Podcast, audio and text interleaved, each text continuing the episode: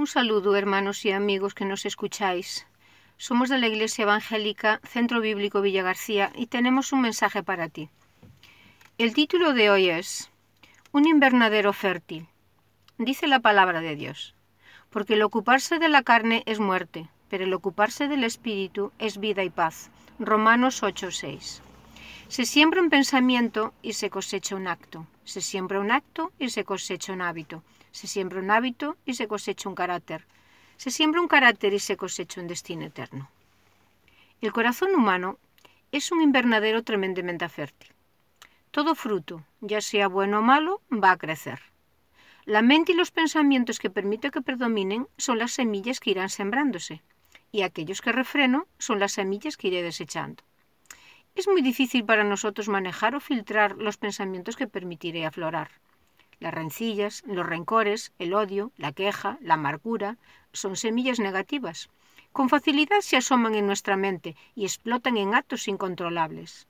El perdón, la paz, la aceptación, el amor, la entrega, son semillas positivas. Nos cuesta más que predominen y que den fruto, pero están ahí.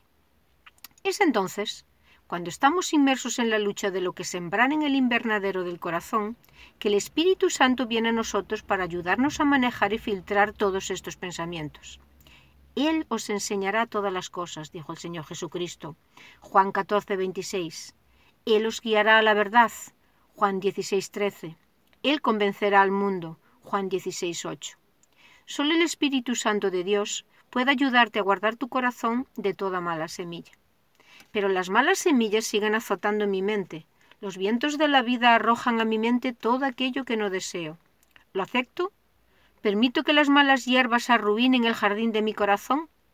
Es en ese tiempo donde todos estos pensamientos que pretenden destruir mi paz tienen que ser retenidos y así llevando cautivo todo pensamiento a la obediencia a Cristo.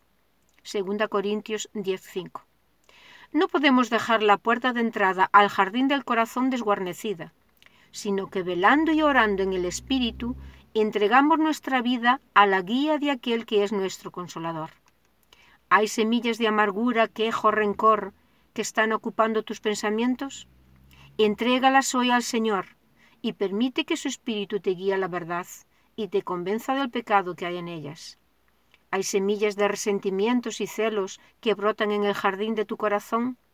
Permite al Espíritu que desarraigue esas plantas de tu vida para que puedas ser libre y experimentar el gozo del Señor. No cierres la puerta al Espíritu de Dios en tu vida.